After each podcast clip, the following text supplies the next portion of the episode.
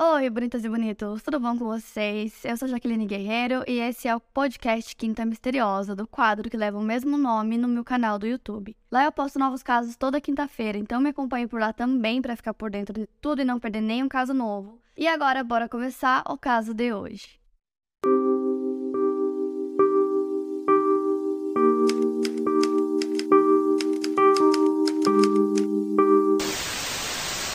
Christine Marie Salley nasceu no dia 17 de setembro de 1979. Ela morava no estado norte-americano da Virgínia e sempre soube que havia sido adotada. Sua mãe a deixou quando ela tinha apenas dois meses de vida e ela foi criada por um meio-tio. Ela manteve certo contato com a família da sua mãe e sabia que ela havia fugido de casa quando era muito jovem e tinha perdido contato com seus familiares, mas eles compartilharam com ela o máximo de detalhes que eles conseguiram se lembrar sobre sua mãe. Ela tinha essa vontade de conhecer os pais biológicos e descobrir mais sobre eles, e para conseguir isso, ela contratou um investigador particular em abril de 2018. Em um primeiro momento, o investigador encontrou documentos referentes ao processo de adoção da Christine que informavam que a mãe biológica dela se chamava Pamela Diane Duffy. Em 11 de dezembro de 2020, o investigador enviou um exame de DNA da Christine para a plataforma GEDmatch, na esperança de conseguir encontrar o DNA correspondente ao da sua mãe ou do seu pai. O GEDmatch é um banco de dados público onde os usuários podem, de forma voluntária, colocar resultados de testes de DNA de empresas que os realizam. A fim de expandir suas buscas por parentes, nesses sites esses testes de DNA são concentrados e comparados com o objetivo de encontrar correspondências. Inclusive, já teve outros casos que eu contei aqui no canal que foi usado isso também. E o site encontrou uma correspondência de parentalidade do DNA da Christine com o DNA de uma Jane Doe, que é um termo usado nos Estados Unidos para mulheres vítimas de crimes que não foram identificadas. E através dessa correspondência, ela descobriu que a relação das duas era de mãe e filha, então ela sabia que aquela Jane Doe era a sua mãe e que ela estava morta. E ali ela percebeu também que a mãe dela não tinha sido identificada, então o caso dela era um caso não solucionado. E para isso, agora que ela tinha essa correspondência, ela poderia ajudar a polícia no caso da mãe dela. Então, depois de descobrirem nessa correspondência do DNA da Christine com o da mãe dela, os investigadores do condado de Bernardino entraram em contato com a Christine para contar para ela as informações que eles tinham sobre o caso da mãe dela. Em novembro de 1980, um arqueólogo estava realizando pesquisas no deserto de Mojave, próximo da Rota 66, em Ludlow, na Califórnia, e durante essas pesquisas ele encontrou uma cova rasa com dois corpos dentro. Tratava-se de um homem e uma mulher e ambos estavam completamente nus e não havia nada com eles que pudesse auxiliar na identificação. Na época, os investigadores da Divisão de Investigações Especializadas e da Delegacia de Homicídios iniciaram uma investigação relacionada a esses possíveis homicídios. Autópsias nos corpos revelaram que a morte das vítimas foi resultado de uma combinação entre tiros de arma de fogo com um trauma contundente. O legista afirmou que os corpos foram colocados ali cerca de 6 a 8 meses antes de terem sido encontrados. Nos anos posteriores aos crimes de Ludlow, a tecnologia do DNA teve grandes avanços, o que permitiu que os restos mortais das vítimas fossem enviados a laboratórios na tentativa de coletar amostras de DNA. Então, depois de diversas tentativas realizadas por diferentes laboratórios, as amostras de DNA foram finalmente obtidas e submetidas à base de dados nacional de DNA, na esperança de que alguma correspondência fosse encontrada. Por mais de 40 anos, não existiram correspondências a essas amostras de DNA dessas vítimas. Então, imagina, esses dois corpos foram encontrados em 1980 e aí só foi feita essa conexão, né, essa correspondência de DNA da Christine com a mãe dela em 2020. Então, muito tempo depois, o caso já estava parado há muitos anos e eles não tinham informação nenhuma de quem seriam aquelas pessoas. E aí a Christine forneceu para os investigadores o nome da mãe dela, né, que o investigador particular tinha encontrado, que é Pamela Diane Duffy. E aí ela também decidiu fornecer uma nova amostra de DNA dela para que eles comparassem novamente e tivessem tipo certeza absoluta. Então, essas amostras foram enviadas ao laboratório do Departamento de Justiça da Califórnia para que fizessem novos testes. E aí, em abril de 2021, veio a resposta de que a vítima, a mulher, né, que era um casal, uma mulher e um homem, dos assassinatos de Ladlow realmente era a Pamela, a mãe da Christine. A Pamela nasceu no dia 6 de abril de 1959 e ela tinha cerca de 21 anos quando ela foi morta. E a Christine tinha algumas informações, né, sobre a mãe dela, que eram coisas que a família tinha passado para ela. Então ela sabia que a mãe dela tocava flauta na escola e que depois que ela se formou na escola, ela começou a usar só o nome do meio dela, Diane. Então imagina, depois de 40 anos agora a polícia tinha essas informações, né, sobre esse caso que já estava sem solução há todos esses anos. E eles sabiam que a vítima era Pamela, mas eles não sabiam quem era o homem que também foi morto, encontrado na mesma cova. E para sorte deles, a Christine também tinha algumas informações que poderiam ajudar nisso. Então ela lembrou de algumas coisas, né, que tinham contado para ela, e uma dessas coisas era de que a mãe dela estava namorando um homem chamado Digger Lane, e ela sabia que esse homem estava preso no ano que ela nasceu, em 1979. Ela também lembrava que a mãe dela tinha planos de fazer uma viagem com esse homem depois que ele saísse da prisão, e eles viajariam por todo o país pedindo caronas, e assim eles iriam indo de cidade em cidade. Só que ela não sabia é, qual seria o destino final, né? Quais seriam os planos deles, por quanto tempo eles fariam isso. Então esse destino final era desconhecido.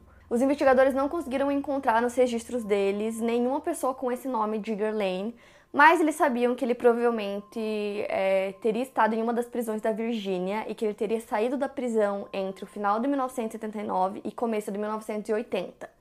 Então, com o auxílio dos investigadores da Polícia do Estado de Virgínia, que procuraram seus registros estaduais utilizando a época estimada em que o Diggerlane foi preso, esteve preso e foi solto. Dessa forma, os investigadores foram capazes de encontrar um homem que correspondia a esses critérios. O homem identificado era William Everett Lane. Entretanto, eles não conseguiram encontrar registros de que William utilizava esse apelido Digger. William teria sido preso por furto de fórmula infantil e fraldas, o que levou a polícia a acreditar que ele poderia estar roubando para ajudar a Pamela com as necessidades básicas da sua filha Christine. Os registros da sua prisão continham um endereço residencial em Jacksonville, na Flórida. Com esse endereço em mãos, os investigadores conseguiram localizar diversos membros da família do William, incluindo sua mãe biológica. A Sandra Blair era a mãe biológica dele, ela nasceu em Swainsboro, na Geórgia, e se mudou para a Flórida quando era criança. O William era seu filho mais velho e ele nasceu em 25 de maio de 1960, quando a Sandra tinha 14 anos. O William ajudou a mãe na criação de seus sete irmãos mais novos. A Sandra diz que o filho era uma criança ótima e ia muito bem na escola, mas isso acabou mudando depois que ela e o pai dele se divorciaram em 1972. Depois do divórcio, a custódia das crianças acabou ficando com o pai. Mesmo assim, a Sandra se esforçava para ajudar nas despesas, mas ela acabou enfrentando problemas com a justiça, sendo presa por passar cheques sem fundo para comprar comida e roupa para os filhos. Então a Sandra explicou que na época, né, como eles tinham se divorciado, um tempo depois, o pai do William se casou novamente e que a esposa dele aceitou adotar todos os filhos, mas o William foi o único, ele era o mais velho, né? Ele foi o único que não quis ser adotado. Então ele começou a fugir de casa desde que ele tinha 14 anos. Ela também contou que ela sabia que ele estava enfrentando alguns problemas com a justiça e que a última vez que ela viu ele foi no início de 1979, quando ele foi fazer uma visita para ela. Ela conta que eles nem poderiam estar se vendo porque os dois estavam em liberdade condicional e que quando ele foi ver ela essa última vez, ele pediu ajuda financeira para ele e para a namorada, que ela acredita que seja a Pamela. Então, até esse ponto era especulação, né? Eles acreditavam que a identidade do homem era essa, mas eles precisavam fazer os testes, né, para ter certeza absoluta. Então, eles pegam o DNA da Sandra, mandam pro laboratório, para que a comparação fosse feita, né, com aquele corpo que foi encontrado junto com o da Pamela na cova. Eles fazem a comparação e realmente era o William, e na época que ele morreu, ele tinha cerca de 20 anos de idade. E através desses registros, a Christine descobriu que ela foi levada sob custódia protetiva depois que o carro da mãe dela quebrou na Virgínia e ela estava com o William nessa época. Então, posteriormente, enquanto William estava preso né, por furto, a Pamela decidiu ir para Mobile, no Alabama, enquanto ela esperava ele sair da prisão.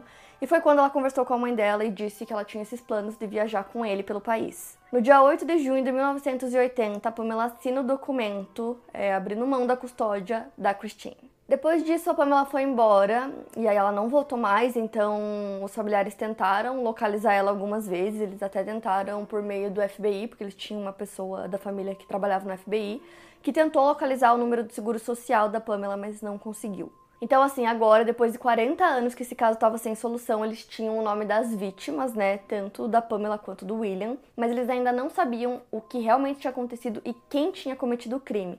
Então, o caso ainda não estava 100% solucionado. Havia muito tempo que o gabinete do xerife de São Bernardino suspeitava de um homem chamado Howard New. Em 2021, quando aconteceu a identificação das vítimas, o Howard estava na prisão por outros crimes e já tinha 68 anos. Durante a investigação inicial do caso, as autoridades juntaram informações que identificaram o Howard como uma pessoa de interesse. Ele nasceu no Mississippi e os investigadores descobriram que ele viveu na cidade de Ludlow na mesma época em que as vítimas foram mortas e enterradas. Ele vivia na cidade com sua esposa e uma filha pequena. Posteriormente a essas mortes, a família teria se mudado para o Mississippi, onde ficaram por um curto período. E enquanto estavam lá, o Howard assassinou seu irmão, depois abusou e matou sua sobrinha de 13 anos e uma amiga dessa sobrinha, que tinha apenas 12. Depois dos crimes, ele saiu do Mississippi com a sua família, viajando em direção ao oeste dos Estados Unidos. Seus crimes no Mississippi foram descobertos em fevereiro de 1981. No mês seguinte, ele estava em uma cidade californiana chamada Stockton. No dia 6 de março de 81, Howard foi preso por furto e levado sob custódia pelo Departamento de Polícia de Stockton. Enquanto estava sob custódia, a polícia descobriu um mandado de prisão em seu nome relacionado aos crimes que ele cometeu no Mississippi. Depois ele foi extraditado de volta para o Mississippi e em fevereiro de 1982 ele enfrentou o julgamento pelo triplo homicídio. Ele foi julgado e condenado à morte. Porém, cerca de oito anos depois da condenação, seu advogado fez uma apelação baseada no estado mental do Howard. Alguns testes realizados determinaram que o seu QI era baixo o suficiente para ele ser classificado como alguém que sofre de transtorno de personalidade limítrofe.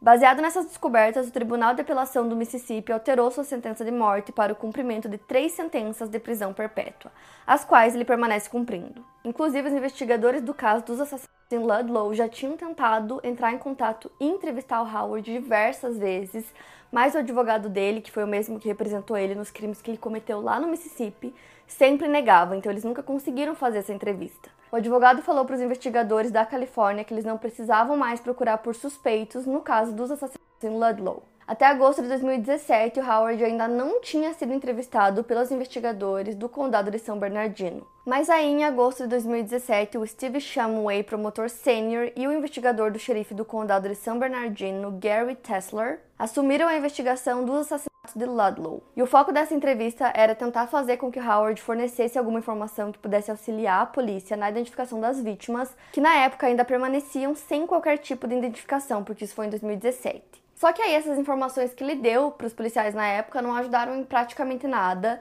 Ele disse que ele acreditava que a mulher poderia ser do Arkansas, que ela tinha acabado de deixar uma filha para trás, é, para poder viajar pelos Estados Unidos pedindo carona, e ele também deu a entender que ela tinha um tipo de deformidade no braço. Sobre o homem, o Howard disse que não se lembrava de praticamente nada, ele disse só que a aparência dele era de um hippie e que os dois estavam pedindo carona na estrada, ele resolveu dar carona para eles e levou o casal até a sua casa, onde ele começou uma discussão com o William. O motivo da discussão foi porque o Howard começou a dar em cima da Pamela, ela ficou bem desconfortável, o William também não gostou, então começou a confrontar ele sobre isso.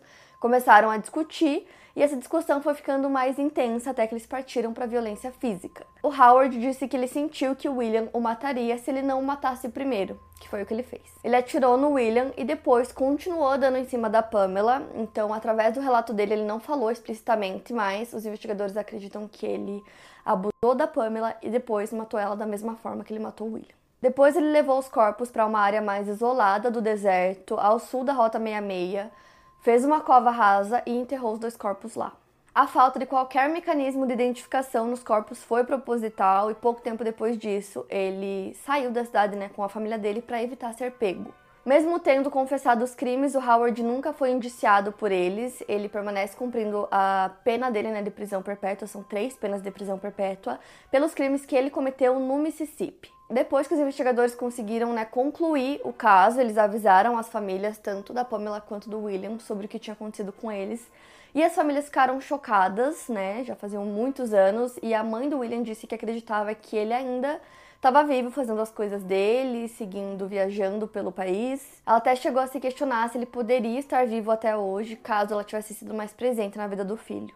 Ela admitiu que um dos irmãos do William já tinha procurado pelo número de seguro social dele para ver se tinha alguma coisa e não tinha nenhuma atividade desde 1980, mas mesmo assim eles ainda acreditavam que ele estava vivo. A Christine, depois de ter aquele choque inicial, né, ao descobrir que a mãe dela estava morta, depois de descobrir toda a história, tudo que tinha acontecido, ela disse que sentiu uma tristeza imensa em tentar imaginar tudo que a mãe dela sofreu nos últimos minutos de vida.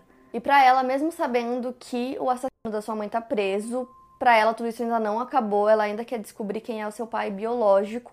Na certidão de nascimento dela tem o nome de um homem, ela conseguiu encontrar ele, entrou em contato, eles fizeram um teste de DNA e ela descobriu que eles não têm parentesco nenhum. Por conta disso, ela continua a busca para tentar encontrar o seu pai biológico. E aí, com o auxílio do advogado de vítimas e testemunhas do condado de San Bernardino, eles conseguiram entrar com o processo de pedido para que os restos mortais fossem tirados de Ludlow e levados para suas respectivas famílias para que as vítimas pudessem ter um enterro apropriado. A Christine também abriu uma arrecadação para ajudar com outras despesas, como a viagem da família dela da Virgínia para a Flórida, porque eles queriam enterrar os restos da mãe dela junto com os pais dela. E esse caso foi solucionado tem pouquíssimo tempo, né? Então é muito doido pegar esses casos super antigos e 40 anos depois conseguir solucionar. Então por isso que eu falo para vocês que tem tantos casos não solucionados aqui no canal que eu ainda acho que vão ter solução. E é isso, para mais casos, siga o podcast Quinta Misteriosa e aproveite para avaliar em 5 estrelas se você gostou. Obrigada por ouvir e até o próximo caso.